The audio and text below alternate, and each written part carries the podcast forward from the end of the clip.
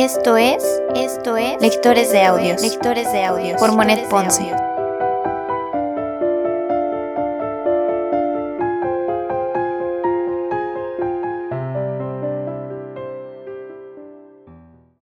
Hola, ¿qué tal? Bienvenidos a Lectores de Audios. Soy Monet Ponce y me da mucho gusto estar con ustedes en este episodio. El día de hoy vamos a platicar sobre la historia de la autora del libro que va a formar parte de nuestra segunda temporada y obviamente también vamos a hablar un poco del libro y las razones por las que lo elegí para compartirlo en este espacio y porque dije obviamente sí o sí este libro tiene que estar dentro de lectores de audios. Chan chan chan. Antes de comenzar con la introducción, quiero que sepan que este es uno de mis libros favoritos me encanta, me conmueve muchísimo, me emociona. La primera vez que lo leí me partió el corazón y la verdad es que cada vez que lo leo me lo sigue partiendo como la primera vez y es por eso que no dudé ni un instante en compartirlo con ustedes. Para que a lo mejor sientan lo mismo, ¿no? Para que también tengan el corazón roto. No, la verdad es que no, pero me encantaba la idea de, leerlo, de estar aquí, de... Me encanta ese libro, o sea, tenía que compartirlo, a fuerzas, o sea, mi cabeza me dijo, lo tenemos que compartir. Y ahora sí, redoble de tambores.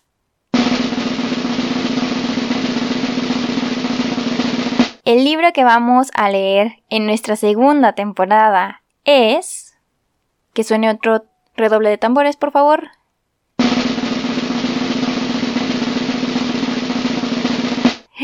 Nuestro segundo libro es Frankenstein de Mary Shelley.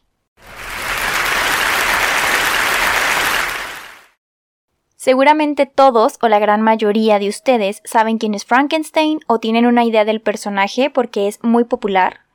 Hay miles de ilustraciones, de fan art, hay películas, hay obras de teatro, lo hemos visto en series de televisión y siempre que hablamos de lo gótico, del miedo o de Halloween, siempre aparece en primera fila nuestro querido monstruo, pero lo que pocos saben es la historia de este personaje, pocos saben que no se llama Frankenstein y no todos conocemos lo que hay detrás, la historia que hay detrás de la mujer que lo creó. Vamos a comenzar entonces con esta historia, que ya saben que viene con chisme incluido, así que pónganse cómodos, tómense un café, un vaso de agua, una Coca-Cola o lo que ustedes prefieran para relajarse y que escuchen este episodio. Vamos a relajarnos y dejar que nuestra imaginación fluya en estos minutitos el nombre del libro es Frankenstein o el moderno Prometeo o Frankenstein hacia secas. Su autora es Mary Shelley y fue publicado por primera vez el 1 de enero de 1818. Así que tiene nada más y nada menos que 203 años a la fecha en que estamos publicando este episodio. Es una obra literaria enmarcada en la tradición de novela gótica, les explico qué se considera como una novela gótica por si hay alguien que no está familiarizado con este término o que no sabe en exactitud el concepto. Aquí aprendemos juntos, nadie sabe más que nadie. Y yo les voy a explicar de qué se trata.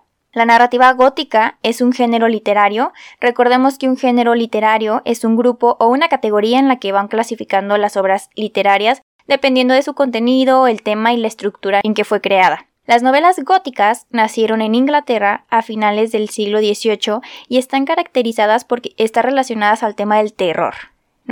Son increíbles todas estas novelas, todo este género está precioso, me encanta. La ficción gótica es ampliamente conocida por el subgénero del terror gótico, que es un género o un modo de literatura y de cine que también combina la ficción y el horror, combina la muerte también y en ocasiones también tiene un poco de romance. Algunos ejemplos de unas obras muy conocidas de este género para que nos demos una idea más amplia son obviamente Frankenstein de Mary Shelley, también tenemos las obras de Edgar Allan Poe, Canción de Navidad de Charles Dickens y una muy muy famosa que seguramente también conocen porque es muy popular es Drácula de Bram Stoker.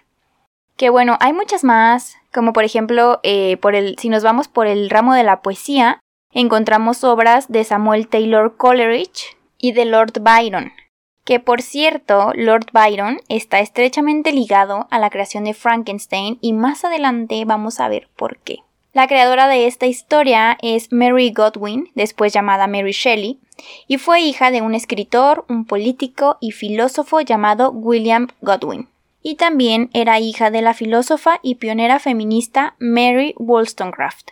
Pausa, voy a hacer un paréntesis para hablar de la mamá de Mary, porque fue una mujer impresionantemente avanzada a su época y por supuesto que merece muchísimo la pena, que es más, no hay pena en hablar de ella y de su obra. Mary Wollstonecraft fue la primera corresponsal en cubrir la Revolución Francesa y creó el Manual Feminista Vindicación de los Derechos de la Mujer en 1792 que fue un éxito en ventas. Imagínense, o sea, para este tiempo, esa mujer fue toda una revolucionaria y transgresora de las mujeres que estaban completamente excluidas de la vida social en el siglo XVIII. Y con esta obra, con este libro que ella escribió, estableció las bases del feminismo moderno, el feminismo que tenemos hoy en día, y que la convirtió en una de las mujeres más populares de Europa en su época. Y bueno, que todo lo que ella hizo, todo lo que ella dejó en ese libro, tiene mucho, mucha repercusión hasta el día de hoy. Como les mencioné, el feminismo moderno tiene mucho de lo que ella dejó. Y aunque en nuestros días eso es considerado bueno, ahorita que estamos viendo que todas las mujeres nos estamos levantando la gran mayoría para terminar con el machismo opresor, con todas las desigualdades de género que hay, pues esto también, considerando el año y la época en la que vivía la mamá de Mary, pues esto era impensable, ¿no? Entonces, eso hizo también que se le considerara como una proscrita. Un proscrito es una persona que ha sido expulsada de su patria o de su ambiente. Entonces a ella se le excluyó por completo y se le creó mala fama debido a que ella trabajaba como escritora independiente en ese tiempo. Pues imagínense qué padre, ella era súper independiente, ella escribía, ella trabajaba de, como escritora lo cual era muy difícil en ese tiempo porque en ese siglo pues se creía que la mujer solamente tenía que estar en su casa y tener hijos y que no podía dedicarse a algo propio. Entonces era muy importante eso en esa época, pero pues era mal visto, la gente lo veía mal, imagínense, por trabajar. Era muy difícil el estar trabajando ella de esa manera y también muy escandaloso en ese momento, además de que ella ya había tenido un matrimonio anterior y ella tenía una hija o sea, de ese matrimonio. Pues lo cual no lo tenía nada fácil, ¿no? O sea, imagínense, la gente se le iba encima. Pero bueno. Se casó con William Godwin, con el papá de Mary Shelley, y pues con él, con esta con este señor tuvo a su hija Mary, pero lamentablemente la mamá de Mary Shelley murió 10 días después de dar a luz. Y su muerte sería algo que Shelley lamentaría toda su vida y sería algo con lo que llevaría para siempre, ¿no? Quedaría marcada por eso. Y ahora sí, regresando a la vida de Mary Shelley, vamos a, a, platicar cómo fue su infancia, cómo fue que ella llegó a este punto para crear Frankenstein.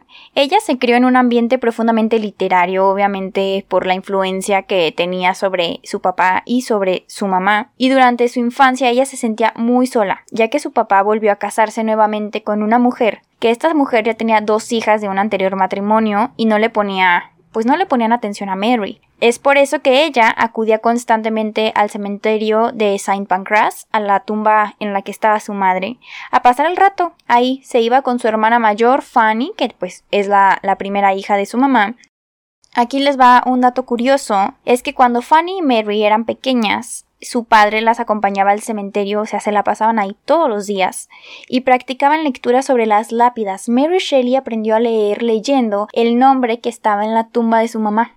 Acudía el mayor tiempo posible al cementerio para sentirse cerca de su madre, o sea, ella sentía que ese lugar era su refugio, todos los días iba y ahí se pone a leer, se pone a pensar, se pone a reflexionar sobre su vida, e, era como su manera de estar cerca con su mamá. Es por eso que, bueno, Muchos historiadores creen que por eso Mary se acercó más al, sentido gótico, al género gótico, porque pues ella era su ambiente, ¿no? Estar ahí en el cementerio todos los días, entonces para ella pues cuál miedo. Ella vivía entre las tumbas prácticamente. Vamos a hablar de por qué se llamó después Mary Shelley y de dónde viene este apellido. Bueno, entre el grupo de jóvenes intelectuales con los que su papá se rodeaba para platicar sobre filosofía, política y todo ese rollo, había un escritor que también era ensayista y era un poeta romántico que era muy cercano al papá de Mary, que se llamaba Percy Shelley. Así es, amigos, así es. Mary y Percy se casaron. Pero vamos a contar toda su historia de amor porque es una verdadera aventura digna de una tragedia romántica. En el momento en que estos dos tortolitos se enamoraron, ella tenía 16 años y él 21. Percy ya estaba casado y su esposa estaba embarazada, imagínense. O sea, otro escándalo, ¿no? Para la época. Así que para mantener su relación con Mary se veían escondidas en donde creen.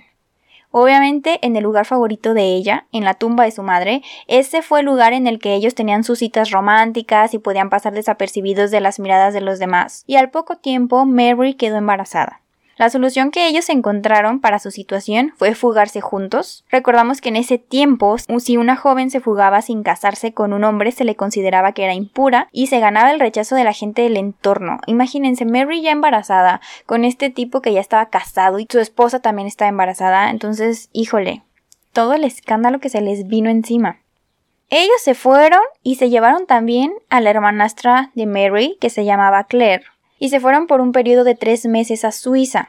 Pero pues se les terminó el dinero y regresaron con la cola entre las patas a Inglaterra, donde todo el mundo ya se había enterado de su aventura, de todo el rollo que hicieron, y se ganaron el rechazo de todos, incluso del padre de Mary. Quiero que tomemos en cuenta una cosa, la poca libertad de expresión que tenían las mujeres en esa época. La opresión y el machismo con el que vivían era absolutamente excesivo. Y otra cosa que también quiero comentar es que el padre de Mary era un viejo hipócrita, porque este señor, en todos sus ensayos, en todas sus obras y los libros de filosofía que, y socialismo que él tenía, él argumentaba que él estaba a favor de la igualdad de la mujer, que él no estaba de acuerdo con el matrimonio, con la idea que se tenía, ni tampoco con que se le manchara el nombre y la reputación a la mujer, que decidía vivir con sus propias ideas, con sus propios ideales. Y prueba de esto es que las dos mujeres con las que se casó el papá de Mary, ellas ya habían tenido anteriores, matrimonios anteriores y tenían hijos de esos matrimonios anteriores. Y entonces él no le importaba y él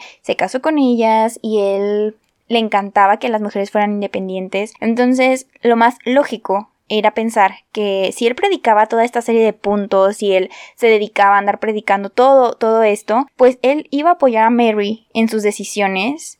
Y pues, ¿qué creen? Que no, que le dijo no, mijita. Cuando Mary regresó, él les dio la espalda completamente y la consideró como impura cuando la vio embarazada. ¿Qué tal? No, no, no. Al no tener la ayuda de, nadie, Percy, Mary y Claire vivieron durante casi un año de algunas rentas que tenía Percy, y se dice en ese tiempo que los tres mantuvieron una relación de amor libre, se dice, no sé, eso se dice. Durante este periodo, Mary sufrió la muerte de su primer hija, que había nacido prematura, y su muerte la sumergió en una gran depresión. Imagínense todo el rollo que hicieron para tener a su hija, para irse a vivir juntos, y que a la mera hora no haya bebé que se muera la bebé, imagínense cómo se, se, sintió.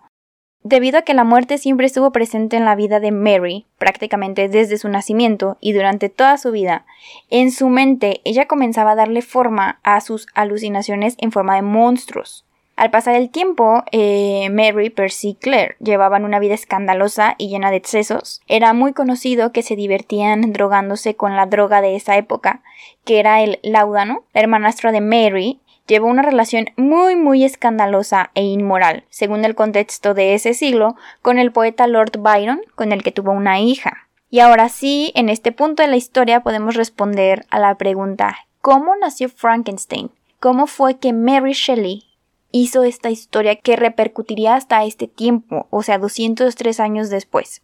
En mayo de 1816, Percy decidió llevar a Mary al pueblo suizo de Colony, en las orillas del lago Lehmann, convenciéndola de que el clima soleado iba a ayudarla a levantarle el ánimo, que también había mejorado desde el nacimiento del segundo hijo de la pareja, que se llamaba William, y fueron invitados a la elegante villa Diodati de Lord Byron, quien llegó a la cita acompañado por su médico John William Polidori.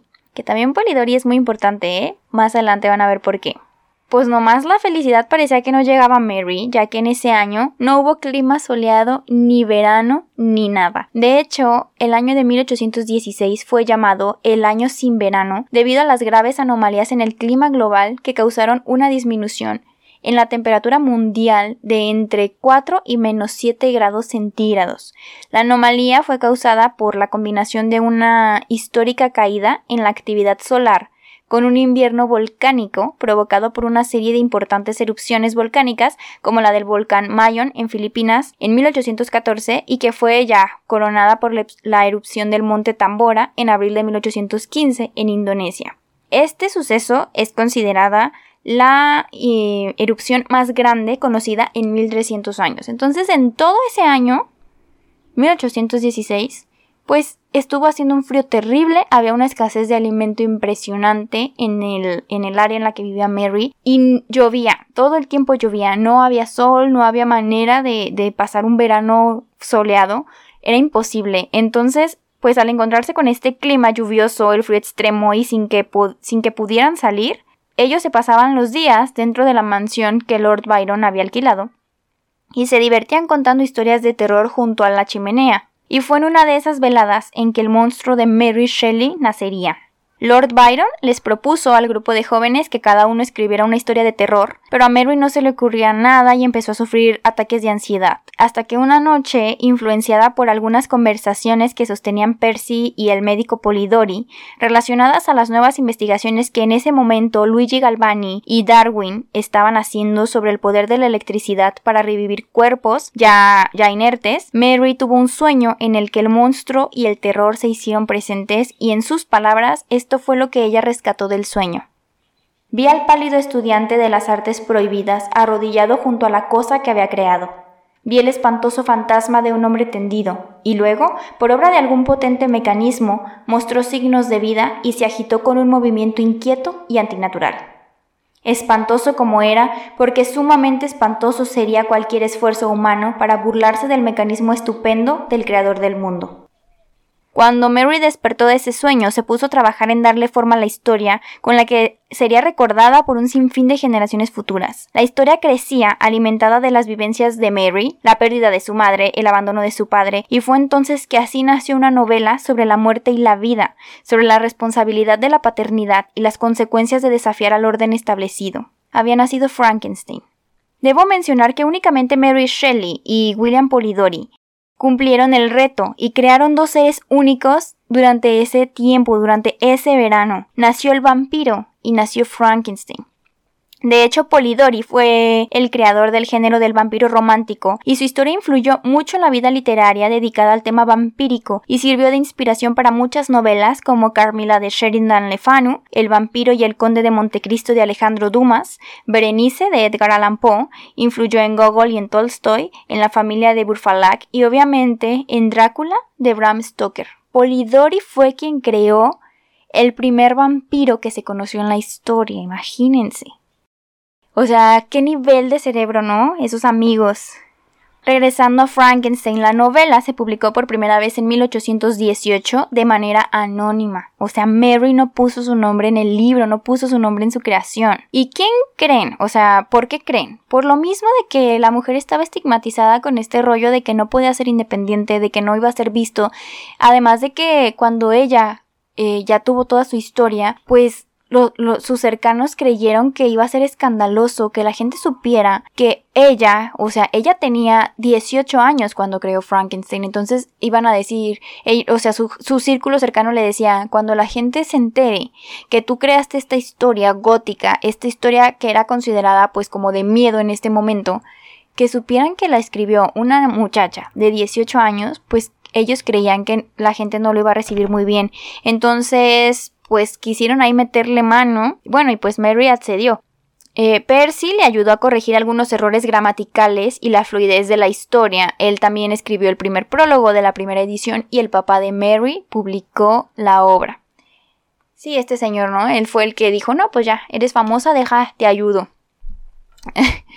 bueno, ya con el tiempo para la segunda edición, el, libro ya tenía su nombre y en 1831 se reescribió la historia, dando así tres versiones totales de esta novela. Retomando ya el contexto sobre la vida de Mary, eh, qué fue lo que pasó después de, este tiempo, eh, es que pese a las ideas liberales que tenían Percy y ella sobre el matrimonio, decidieron casarse para contentarse con sus familias, para que ya no hubiera tantos problemas ni rechazo por parte de, su entorno, y lo hicieron después de que la primera esposa de Percy se suicidó. Ella se suicidó ahogándose. Y también después, lamentablemente, la hermana mayor de Mary, Fanny, eh, que también era hija de su madre, también se suicidó. Imagínense otro golpe de la, de la muerte a la vida de Mary Shelley. Aunque mejoró la relación con su padre, Mary no pudo gozar de una completa felicidad ya que para 1818 O sea, este fue el, año en el que también se, se publicó Frankenstein. Para este año, la familia Shelley se encontraba de viaje por Italia y su hijo William enfermó y murió. Eh, ay, no, pobrecita Mary. La muerte la, la, iba acompañando. En el año de 1819 también moriría su tercera hija Clara. Y finalmente, en 1822, Mary sufrió un aborto en el que casi perdió la vida ella misma a causa de la hemorragia. Y de este matrimonio solo le sobrevivió un hijo varón, que pues este sí sobrevivió y llegó hasta la vejez. Nos podemos imaginar, ¿no? La tristeza que, que, albergaba la vida de Mary, al perder a casi todos sus hijos, a su hermana, además de cargar con la muerte de la primera esposa de Percy, ya que por Mary, Percy la había abandonado y también a los dos hijos que tuvo con esa primera esposa. Y las desgracias seguían y seguían y seguían en la vida de Mary, ya que en 1822 su esposo Percy Shelley desapareció mientras realizaban una excursión en un velero. Encontraron su cuerpo tres días después en una playa de Italia y cuando Percy Shelley murió ahogado, las autoridades decidieron que debería ser cremado. Mary decidió poner sus cenizas junto con los restos de su hijo William, pero cuando la lápida del niño fue retirada, se encontró que los restos que había ahí en la tumba eran los de un adulto. A ver, el niño William tenía tres años cuando murió, así que los restos que tenían que estar ahí eran los de un niño. Que estuvieran los restos en la lápida de un adulto no correspondía para nada, para nada con, con el hijo de Mary de Percy. Entonces buscaron el cuerpo por todo el cementerio, revisaron varias documentaciones, pero los verdaderos restos de William nunca se encontraron. Y hasta el día de hoy no se sabe con exactitud qué o quién es lo que está en la lápida de Percy y William Shelley. También aquí hay otro eh, dato que se cuenta sobre Mary Shelley y es que cuando incineraron a Percy, Mary decidió, se dice que ella decidió conservar el corazón de su esposo y que lo, lo envolvió en un papel y ella lo tenía como reliquia en, en un baúl en su casa junto con algunas pertenencias que también se llevó de sus hijos, de que un, pero pues no cosas tan, tan random, ¿no? Sino que tenía como el mechón del cabello de su hijo y también de la niña, este, también como algunas cositas sobre su bebé que, que abortó, y pues dicen que también guardaba ahí el, el corazón de Percy, que pues era algo que ella tenía como, como trofeo, como, como su reliquia de amor. Mm, quién sabe, nunca se pudo demostrar, pero es algo que, que, se, que se cuenta. Al pasar ya por todo este martirio de la muerte de Percy, de que no encontraron los restos del niño, Mary se sumió en una profunda depresión, de la que nunca se recuperaría por completo. Regresó a Inglaterra con su único hijo vivo, que se llamaba Percy Florence Shelley y se dedicó a escribir para ganarse la vida. Escribió todo tipo de obras, escribió novela histórica, diarios de viaje, bibliografías, historias cortas de géneros muy variados y también muchos ensayos. Al mismo tiempo, ella se dedicó a traducir y editar obras de otros autores como Lord Byron, se dedicó a difundir la obra de su esposo, publicó todos los poemas de Percy Shelley, los poemas póstumos en 1824 y también editó sus obras poéticas en 1839 con notas muy valiosas y detalladas, haciendo que el nombre de Percy Shelley sobre, o sea, sobrepasara la fama que tuvo durante su vida e incluso que llegara a ser más famoso que bueno, no más famoso, más reconocido que, la propia Mary. El, que Mary haya hecho toda esta labor de reescribir y publicar todas las obras de su esposo hizo que automáticamente el nombre de Percy Shelley adquiriera una fama y un, un interés mucho mayor que el que Percy hubiera tenido en vida. Como la situación de Mary, pese a esto, no era buena, ya que ella tenía que mantenerse a ella sola, a su hijo, y además ayudaba a solventar los gastos que su padre tenía pues no le daba, no se le daba basto el dinero, hasta que su papá murió en 1844 y eso ayudó a que pues su carga económica se redujera un poquito, ya que pues recibió una pequeña herencia que su papá le dejó y pues que los gastos ya no eran tan pesados para ella. Pasaron los años y cuando su hijo se casó, ella se retiró a vivir con él, dejó de escribir, se fue a vivir con su, con su hijo y con la esposa de su hijo, hasta que finalmente el primero de febrero de 1851 Mary murió a raíz de un tumor cerebral mientras dormía. O sea, Mary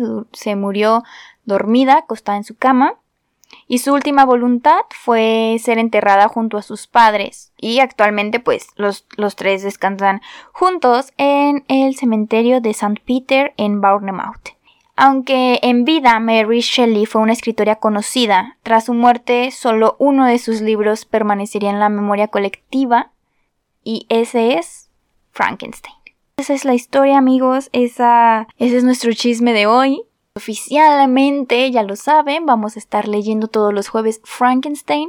Espero que sea de su agrado, que les guste mucho, que sientan todas estas emociones que Mary Shelley nos ha infundido en esta obra y que al menos yo he percibido. Quiero compartirlos con todos ustedes para conocer, para conocer la verdadera historia y bueno, por si ustedes quieren conocer un poquito más también sobre Mary Shelley Frankenstein, pueden obviamente investigarlo, pero también hay una película biográfica sobre Mary Shelley que está actualmente en Netflix, así se llama Mary Shelley. La versión no está muy cambiada, eh, eso fue lo que me gustó, yo la vi y no tiene muchos cambios con, con lo que pasó realmente, lo que se sabe de Mary. Entonces, por si quieren saber un poquito más, ahí está, se llama Mary Shelley en Netflix y también está una película que se llama Frankenstein. Pero esa no la vean, mejor lean. bueno, pueden verla y después compararla con el libro, ¿no? Si, si cambia o no, pero también este, actualmente en Netflix está. Se llama, se llama Frankenstein, igual ahí la pueden checar, la pueden ver y compararla, ¿no? Es bueno conocer diferentes versiones, ver qué es lo que cambia. Eso sería todo por hoy, amigos. Esperen el primer capítulo, el, primer avance eh, de Frankenstein el próximo jueves. Espero que todos estén muy bien, que todos tengan mucha salud. Les mando un abrazo y la mejor de las vibras y nos escuchamos en el siguiente episodio. Chao. Segunda temporada. Frankenstein